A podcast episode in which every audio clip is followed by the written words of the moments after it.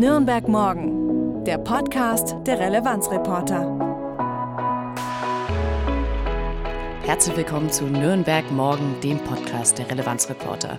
Wir sind unabhängig, konstruktiv und gemeinwohlorientiert. Ich bin Lea und heute mit mir in der Aufnahme ist Julian. Hi. Hi, grüß dich. Schön, dass wir zum ersten Mal den Podcast zusammen machen. Stimmt, krass. Ja. Ich, ich habe sonst immer mit Lilian oder Philipp gemacht. Verrückt. Ja. Okay, äh, worüber sprechen wir denn heute, Julian? Wir haben wieder mehrere Themen mit dabei. Zum einen blicken wir ja traditionell ganz gerne auf die Stadtpolitik. Diesmal sind wieder einige Ausschüsse mit dabei, unter anderem tagt die Opernhauskommission und auch der Umwelt- und Stadtplanungsausschuss.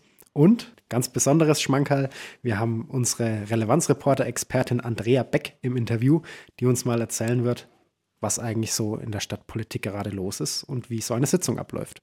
Außerdem sprechen wir über den Kulturpreis, der für dieses Jahr am 13. November verliehen wird.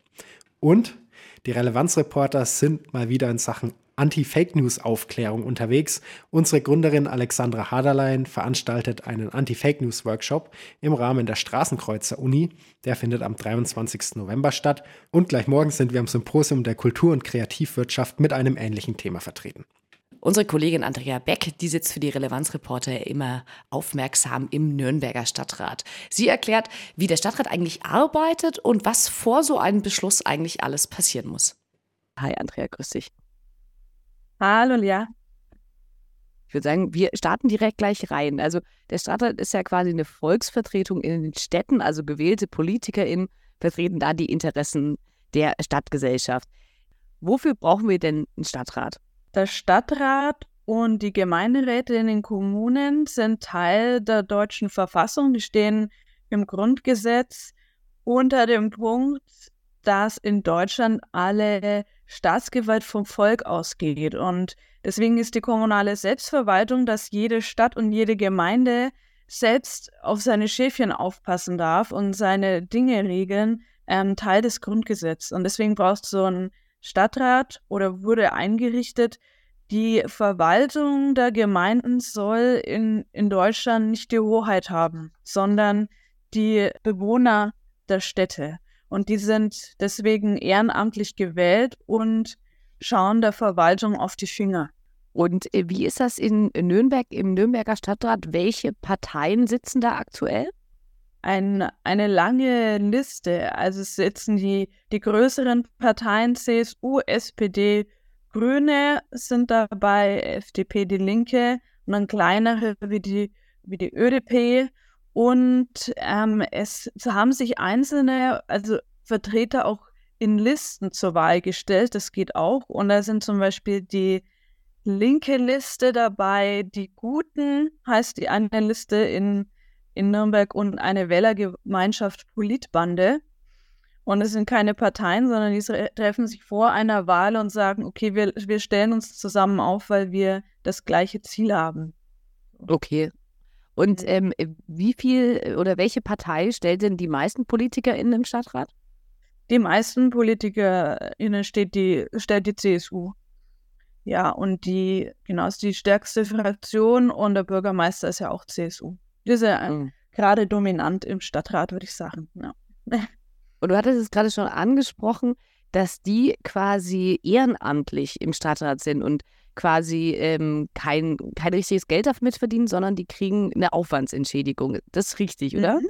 Und genau, die kriegen, so? die kriegen eine Aufwandsentschädigung, weil, weil sie ja ehrenamtlich dabei sind, aber sie haben zum Beispiel auch einen Kündigungsschutz für, ein, ähm, für ihr Ehrenamt. Die Arbeitgeber dürfen sie nicht daran hindern, in die Ausschüsse und die, und die Stadtratssitzungen zu gehen und für ihre Anreise, für ihren Zeitaufwand, den sie für dieses Ehrenamt ausgeben, stellen ihnen die Bundesländer einfach und die Gemeinden diese Ausgleiche zur Verfügung. Ja. Okay. Und wie viel Aufwand ist das? Also wie oft tagt der Stadtrat? Je größer die Stadt ist, äh, desto größer ist auch der Aufwand. Die, der Stadtrat selbst in Nürnberg tagt einmal im Monat, genau wie die ganzen Unterausschüsse. Und ich habe mir jetzt nochmal angeschaut, die, die Liste der Ausschüsse ist wirklich lang in Nürnberg. Also die, der ist in Berlin noch länger, wie der Ferienausschuss, der Notlagenausschuss, Der Rechnungsprüfungsausschuss ist gesetzlich vorgegeben, der ist Pflicht. Wir haben den Personal, den Schulausschuss, den Kulturausschuss, das geht ähm, ewig weiter. Und die tagen ja auch alle im Monat. Und die tagen nicht nur, sondern besprechen sich untereinander, über was sie dann eigentlich tagen. Die Räte müssen sich vorher die Informationen von der Verwaltung anschauen, auch mit Bürgerinnen reden, was die sich wünschen. Also es ist ein, ein hoher Zeitaufwand. Die, die Stadträte stehen wirklich dahinter, dass sie dieses Ehrenamt ausüben wollen, weil ähm, ja, äh, das ist, also manche machen sich wahrscheinlich einen zweiten Vollzeitjob draus, noch nicht in ihrer Arbeit. Es ist wirklich ähm, zeitaufwendig. Ja. Okay, ich war selber noch nie in der Stadtratssitzung, aber du ja schon öfter. Wie kann ich mir das vorstellen? Wie, wie funktioniert so eine Sitzung? Ähm, der Sitzungssaal vom Nürnberger Stadtrat ist im Rathaus, ist ein großer fester Sitzungssaal, schaut ein bisschen aus wie ein kleines Parlament. Die Fraktionen haben ihren, ihre festen Plätze die, die Räte sitzen, Rätinnen neben, nebeneinander und finden sich dann ein. 15 Uhr einmal im Monat ist immer der Stadtrat und dann hat der Bürgermeister Markus König die Moderation.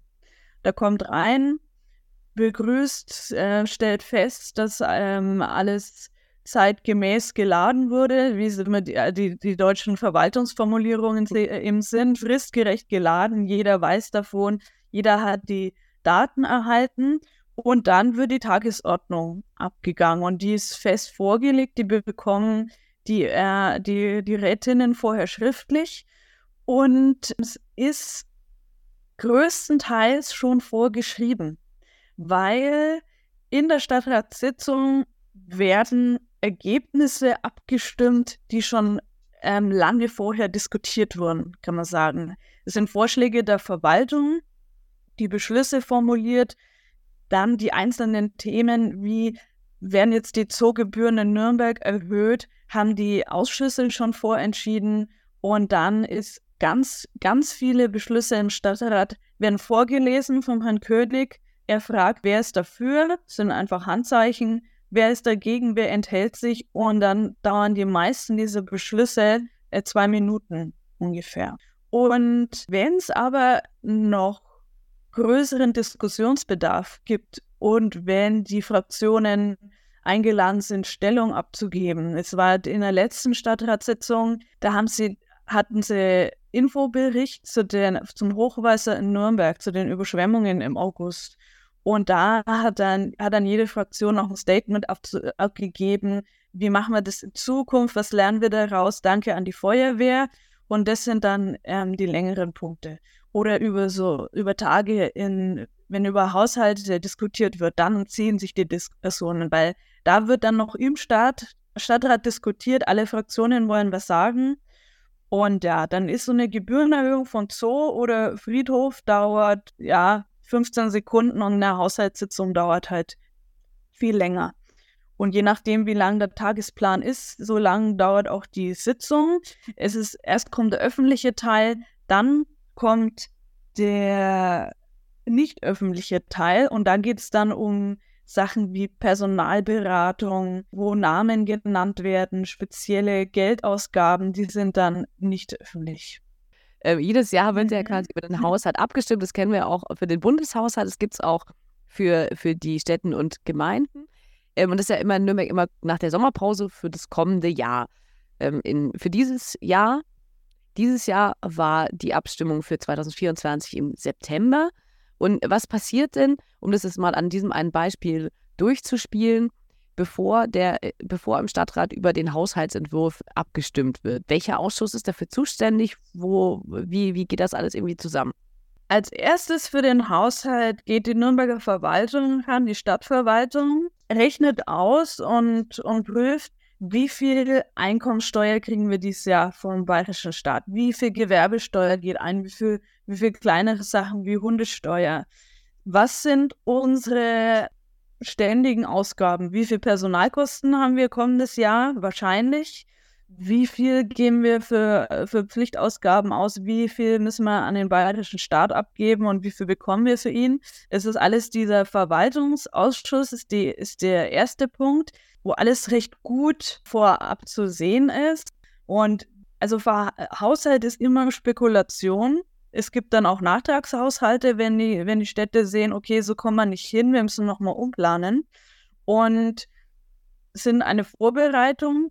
Alles, was der Stadtrat dann nicht braucht für seine Verwaltung, für, für sein Personal, für die, für die Pflicht äh, Müllabfuhr und so weiter, geht in den Vermögenshaushalt. Und das ist dann, was die, was die Stadträte und die Stadt zur Verfügung hat. Wenn die Stadträte sagen, wir wollen einen neuen Spielplatz, dann müssen sie schauen, haben wir Geld übrig, haben wir Platz im Vermögenshaushalt und dann diskutieren sie drüber.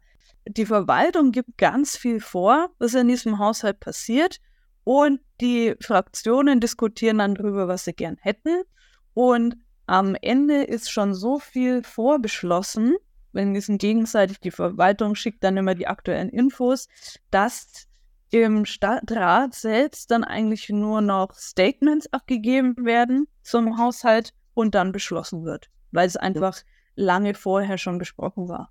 Jetzt haben wir schon über den Stadtrat gesprochen und auch welche Parteien da sitzen. Wie ist es denn mit den Ausschüssen? Sitzen in den Ausschüssen dann auch Mitglieder des Stadtrates oder sitzen da ganz andere Leute? Da sind auch Mitglieder des Stadtrats und wenn nach den Wahlen besprechen die, wer geht in welchen Ausschuss. Und dann haben Teile der Grünen wollen dann unbedingt den Umweltausschuss und das besprechen die Fraktionen untereinander. Das ist so ausgeglichen. In jedem Ausschuss wird jemand von den CSU sein, weil sie einfach Mitglieder stark sind und das teilen die, teilen die unter sich auf. Ja. Und ja, bilden auch Ausschussgemeinschaften, weil so FDP mit, mit dem, der Ümit Sommers ist, ist der einzige der FDP oder die Alexandra Thiele von den Guten sind Einzelpersonen und auch die Linke mit drei, drei Stadträten als Gruppe hat kein Fraktionsrecht, ähm, in Ausschüssen teilzunehmen. Und die mhm. bilden dann zusammen Gruppen und haben so Ausschussgemeinschaften, so was die eine heißt die Bunte AG in Nürnberg. Und dann dürfen sie in diesen Gruppen äh, an Ausschüssen teilnehmen. Ja, ist auch wieder so ähm, Verwaltungsrecht. Eine allerletzte Frage hätte ich noch. Ähm, kann ich als eine Person einfach so in den Stadtrat mich reinsetzen oder muss ich dafür ähm, Journalistin sein, dass ich da sitzen darf und mir das angucken? Nee, der, der Stadtrat ist ja äh, die, die Präsentation des Souveräns, öffentliche Sitzungen. Und es ist sogar erwünscht, dass möglichst viele Stadtbewohner und Gemeindebewohner kommen und mal zuschauen. In Nürnberg gibt es da die Empore dafür. Müssen wir dann nur für, für den nicht, nicht öffentlichen Teil raus, sowohl die Journalisten als auch die Zuschauer, aber auch in den Gemeinden, die freuen sich immer, wenn Besucher kommen und sagen, es, es sind so wenige, die sich mal so eine Gemeinderatssitzung anhören, wir hätten gerne mehr. Hast du dir dann tatsächlich auch mal eine Sitzung des Stadtrates anschauen möchtest, Ende November tagt er wieder. Die Infos findest du auf der Webseite der Stadt. Packen wir dir natürlich wie immer in die Shownotes. Andrea, vielen Dank, dass du da warst und mir so die ganzen Stadtrat mal erklärt hast. Jetzt bin ich auf jeden Fall schlauer. Super, das ist sehr schön. Schau dir doch meine Sitzung an, Lea. ich hatte es ja am Anfang schon gesagt, die Opernhauskommission tagt am 15. November. Das ist ein ziemlich wichtiges und ja, häufig anzutreffendes Thema in der Stadtgesellschaft. Und die Kommission spricht über die Umbaupläne der Kongresshalle auf dem ehemaligen Reichsparteitagsgelände. Ja, da soll über aktuelle Maßnahmen berichtet werden, die dieses Jahr schon passiert sind. Und außerdem soll es einen Ausblick für nächstes Jahr 2024 geben. Also wie soll umgebaut werden, äh, wer kommt in welche Räume und so weiter, damit die sogenannten, es heißt Ermöglichungsräume möglich werden. Sehr schön. Ja. Ja, und auch wir Relevanzreporter hatten schon häufiger mal das Thema Opernhaus und Opernhauskommission bei uns auf der Seite. Wir packen euch den Link von unserem Kollegen Norbert Goldhammer auch gerne nochmal in die Shownotes. Außerdem tagt nicht nur die Opernhauskommission, sondern auch der Umwelt- und Stadtplanungsausschuss. Das sind eigentlich zwei verschiedene Ausschüsse, die tagen aber zusammen am 16. November. Da geht es über verschiedene Themen, ähm, unter anderem, ich hoffe, ich kriege es jetzt in allem richtig raus, Kaltluftleitbahnen. Kaltluftleitbahnen. Ja, Lea, erzähl mal, was ist denn eine Kaltluftleitbahn? Das ist im Prinzip genau das, ist so ein richtig deutsches Wort. Es beschreibt genau das, was es sein soll.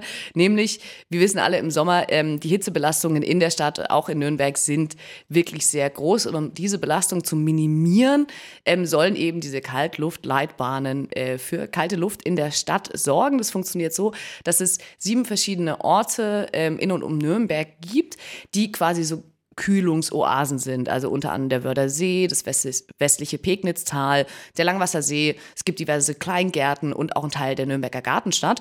Und aus diesen äh, Gebieten soll quasi über diese Leitbahnen dann kalte Luft in die Stadt hineinkommen und dann quasi die Stadt ein bisschen runterkühlen. Und ähm, das Krasse ist, Grundlage für diese Kaltluftleitbahnen ist äh, tatsächlich das Stadtklimagutachten und das ist schon von 2014. Also Krass fast zehn Jahre. Und jetzt äh, soll es darum gehen, diese Erkenntnisse in den Flächennutzungsplan und den Bebauungsplan einzuarbeiten und dann zu sagen, okay, wir wollen diese Kaltluftleitbahnen, damit es eben im Sommer nicht mehr ganz so heiß ist oder dass es in der Stadt ein bisschen kühler ist. Und darüber wird einfach auch bei der Tagung des Umwelt- und Stadtplanungsausschusses gesprochen. Das Stadtklima ist wichtig dafür, wie wir alle zusammen in Nürnberg in der Zukunft leben werden. Und da hat unser Kollege Marc Anfang des Jahres schon einmal recherchiert und hat einen Artikel geschrieben, Hitze wie in Südfrankreich. Welche Folgen hat die Klimaerwärmung auf Nürnberg und wie bereitet sich die Stadt eigentlich darauf vor? Auch da packe ich dir natürlich gerne wieder den Link in die Show Notes. Nürnberg ist eine Kulturstadt, das wissen wir. Es gibt super viel Kultur in allen möglichen Bereichen. Und deswegen haben wir auch äh, zwei äh, Kulturpreise. Einmal im Jahr wird nämlich der kleine Kulturpreis, sage ich mal, vergeben und alle zwei Jahre der große Kulturpreis, weil was ist besser als ein Kulturpreis? Zwei natürlich. Und morgen ist es wieder soweit, da wird der Kulturpreis verliehen. Der ist relativ hoch dotiert mit insgesamt 20.000 Euro und da soll das Bedeutsame Schaffen von verschiedenen KünstlerInnen im Bereich Kunst und Kultur Anerkennung finden. 2022, letztes Jahr, hat unter anderem die Punkband Agne Kid Joe und der Poetry Slammer Lukas Fasnacht den Preis bekommen. Und dieses Jahr, Julian, wer bekommt?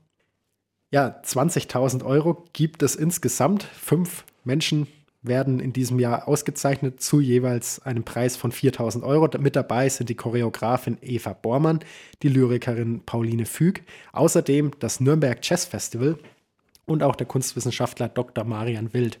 Und Last but not least wird auch der Verein V-Integrate ausgezeichnet. Wer schon länger in unserem Podcast reinhört, wird sich erinnern, ich habe in der Vergangenheit bereits mal mit der Projektkoordinatorin von V-Integrate gesprochen, das ist die Priscilla Hirschhausen. Ähm, die hat damals ein bisschen was erzählt zu den Wochen gegen Rassismus. Fand ich sehr spannend, wer da nochmal in das Gespräch reinhören möchte. Das war in der Woche vom 20. bis zum 26. März. Auch da packe ich dir wieder den Link in die Show Notes. Lea, kennst du denn die Straßenkreuzer-Uni? Ich kenne den Straßenkreuzer. Das ist dieses Magazin, was man äh, öfter mal in der Stadt angeboten bekommt und dann äh, sich erwerben kann und das hilft dann quasi Obdachlosen. Soweit weiß ich. Dass es eine Uni gibt, das wusste ich nicht. Genau. Ja, es ist ein Bildungsprogramm von den Machern des Straßenkreuzers. Gibt immer wieder verschiedene Veranstaltungen und auch wir Relevanzreporter werden jetzt mal dabei sein. Okay, und was, was machen wir dabei? Also geben wir einen Kurs oder besuchen wir einen Kurs? Gehen wir nochmal an die Uni? Ja, wir gehen selber an die Uni, um einen Kurs zu geben. Unsere Gründerin Alexandra Haderlein wird nämlich da sein und spricht über eins ihrer Herzensthemen, nämlich den Kampf gegen Fake News. Ich war auch schon mal selber in einem ihrer Kurse, damals im Museum für Kommunikation, war sehr spannend. Ja, und da lernt man einfach, worauf man achten sollte, wenn man jetzt zum Beispiel aus einem Kriegsgebiet Nachrichten, Bilder bekommt mhm. und die erstmal verifizieren muss, ob die tatsächlich wahr sind, ist ja gerade für uns Journalisten ein ziemlich relevantes Thema. Es ist ja auch gerade überall, ne? Es gibt ja immer wieder Fake News, gab es beim Ukraine-Krieg, aber gibt es jetzt auch ähm, bei den, beim Krieg in, in Gaza, in Israel, da ist ja auch einiges immer, das ich glaube, was ich so krass fand, ist, die haben teilweise ähm, Videos genommen von äh, Leuten, die in Argentinien, glaube ich, Fußball eigentlich, äh, Fußballgewinn feiern. Und es gab auch so ein Video, das eigentlich aus einem Computerspiel war, wo dann so Jets irgendwie drüber fliegen. Und ich war auch echt so, oh krass, da muss man auch echt zweimal hingucken, selbst wenn man sich damit eigentlich beruflich beschäftigt. Ja, definitiv. Und jetzt kommt ja mit künstlicher Intelligenz nochmal eine ganz neue Dimension in das Fake News-Thema mit rein. Ja, Deepfakes ist natürlich auch eine Sache, ne? Videobearbeitung, da geht es nicht nur darum, man nimmt ein Video aus einem anderen Kontext und setzt es dann quasi in den Ukraine-Krieg oder äh, in den Krieg in Israel-Gaza, sondern man lässt einfach Leute irgendwas sagen oder man erzeugt einfach künstlich Bilder. Und das finde ich schon auch ein bisschen gruselig. Ja, ist auf jeden Fall auch eine ziemlich große Herausforderung für uns als Medienschaffende insgesamt. Also, man lernt sehr viel. Ich kann mich auch noch erinnern, letztes Mal haben wir dann bei Google Street View irgendwann ja, nachvollzogen, ob ein eine bestimmte Nachricht tatsächlich an dem Ort stattgefunden haben werden kann. Also es gibt da ganz verschiedene Tools, die man anwenden kann. Falls ihr Interesse daran habt, ich lege es euch auf jeden Fall ans Herz. Die Straßenkreuzer Uni mit unserem Anti-Fake News Workshop findet statt am 23. November und zwar von 16 bis 17.15 Uhr. Alle Infos dazu siehst du auch wieder in den Show Notes. Wer dann nicht bis 23.11. warten kann, sondern vielleicht morgen schon Zeit hat, da ähm, sind wir auch mit einem Anti-Fake News Workshop beim 13. Symposium der Kultur- und Kreativwirtschaft im Museum für Kommunikation in Nürnberg. Genau, ja, da kommen hauptsächlich Medienschaffende aus ganz unterschiedlichen Ecken und Bereichen zusammen und sprechen über ein Thema, über das größte Thema dieses Jahres, würde ich fast sagen, nämlich über künstliche Intelligenz und welche Auswirkungen es auf die Medienwelt und auf die Kreativwirtschaft hat. Ich glaube, das ist auch super spannend, weil es da so verschiedene Speaker geben wird. Es gibt dann auch am Anfang so verschiedene Speaker, es gibt so Keynotes und dann ab 16 Uhr gibt es äh, fünf verschiedene Panels, zwischen denen man aussuchen kann. Und eins davon ist eben unter anderem der Anti-Fake äh, News Workshop und das wird, glaube ich, sehr, sehr spannend auch. Genau, also falls ihr da draußen in der Kreativwirtschaft unterwegs seid, da gerne mal einen Besuch in Erwägung ziehen. Wenn du noch Themen oder Termine hast, dann schreib uns einfach eine E-Mail an redaktion.relevanzreporter.de. Und natürlich, wenn dir gefällt, was du hier gehört hast, dann lass uns gerne ein paar Sterne auf der Podcast-Plattform deines Vertrauens da und empfehle uns gerne weiter an deine Freundinnen und Freunde. Du hörst, die nächsten zwei Wochen dreht sich eigentlich alles um Fake News und KI und die Relevanzreporter sind natürlich direkt mittendrin und wir Auf hoffen natürlich, dich auch bei einer unserer Veranstaltungen zu sehen. Und falls wir uns nicht sehen, dann wünschen wir dir natürlich eine gute Zeit in den kommenden zwei Wochen und du hörst uns dann wieder am 26. November. Mach's gut und viel Spaß. Ciao. Nürnberg morgen, der Themenausblick der Relevanzreporter. Wir machen konstruktiven Lokaljournalismus mit dir. Weitere Infos auf www.relevanzreporter.de